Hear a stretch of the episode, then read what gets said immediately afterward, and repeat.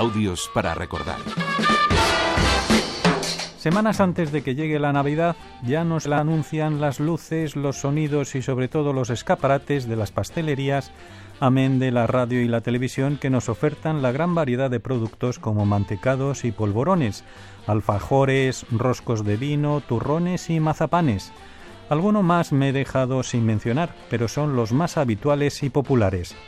Desde hace muchos años, Sonseca, en la provincia de Toledo, es uno de los lugares que más se relacionan con la fabricación del mazapán, un producto navideño hecho a partir de la mezcla de almendra y azúcar.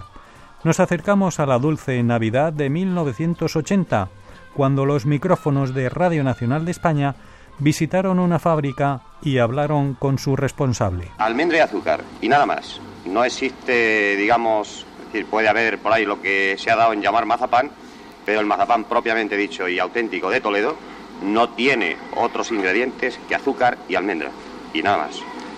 Hay diversas variedades de, almendra. La más utilizada suele ser la llamada planeta o la comuna. En este caso lo que estamos utilizando es la planeta. Después eh, la preparación de la almendra repelada con azúcar pasa por un proceso de trituración, como pueden apreciar aquí en, esta máquina, y a continuación pasa por otra que, eh, digamos, deja la pasta terminada, es decir, totalmente fina. Después de conseguir esa pasta muy tratada, solo queda el moldeo.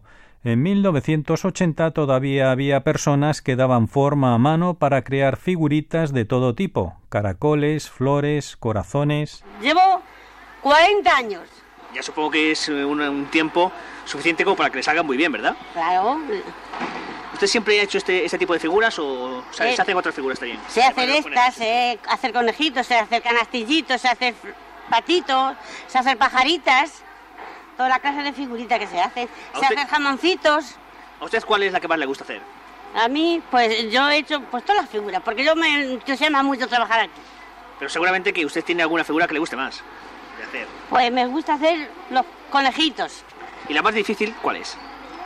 Pues mire usted, sabiendo hacer todos difíciles no hay ninguna, desde luego. El mazapán tradicional toledano ha evolucionado y se ha adecuado a los gustos más elaborados y dulces de los consumidores, con la fabricación de un mazapán relleno. Normalmente es un relleno compuesto de calabaza, una variedad de calabaza que se cría bastante por aquí, por esta zona, eh, y azúcar. Este es un relleno que se le somete a una cocción, lo que es la calabaza picada y debidamente limpia, y azúcar.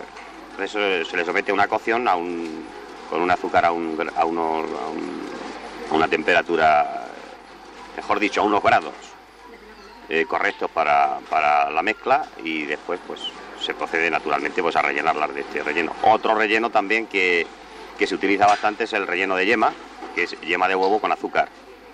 Otro tipo de relleno es eh, eh, una batata, batata, repito, no hay que confundirlo con patata, se cría bastante por la zona de Levante, esto también se limpia, se, se, arregla, se cuece y se mezcla con azúcar y es un relleno que está bastante, bastante bueno.